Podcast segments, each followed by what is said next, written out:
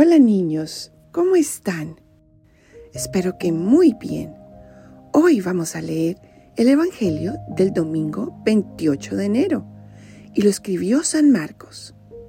En aquel tiempo se hallaba Jesús en Cafarnaún y el sábado siguiente fue a la sinagoga y se puso a enseñar. Los oyentes quedaron asombrados de sus palabras, pues enseñaba como quien tiene autoridad y no como los escribas. Había en la sinagoga un hombre poseído por un espíritu inmundo que se puso a gritar, ¿Qué quieres tú con nosotros, Jesús de Nazaret? ¿Has venido a acabar con nosotros? Ya sé quién eres, el santo de Dios. Jesús le ordenó, Cállate y sal de él. El espíritu inmundo, sacudiendo al hombre con violencia y dando un alarido, salió de él. Todos quedaron estupefactos y se preguntaban, ¿qué es esto? ¿Qué nueva doctrina es esta? Este hombre tiene autoridad para mandar hasta los espíritus inmundos y lo obedecen. Y muy pronto se extendió su fama por toda Galilea. Palabra de Dios, te alabamos Señor. Ven Espíritu Santo e ilumínanos para entender lo que nos quieres enseñar con este Evangelio. Niños, ¿alguna vez han tenido dolor de barriga o de cabeza o mucha tos?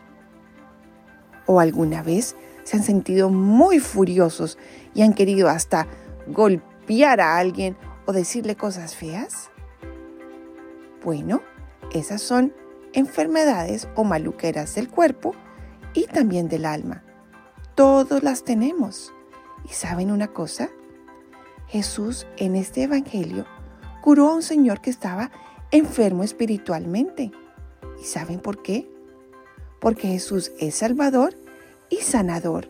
Él también nos puede sanar de nuestras enfermedades físicas del cuerpo cuando tenemos fiebre y nos sentimos mal y también del espíritu cuando a veces queremos decir mentiras o decir palabras feas. Jesús es el gran Salvador y Él quiere que seamos felices, fuertes y activos. Él no quiere que estemos enfermos ni del cuerpo ni del alma. Para nada.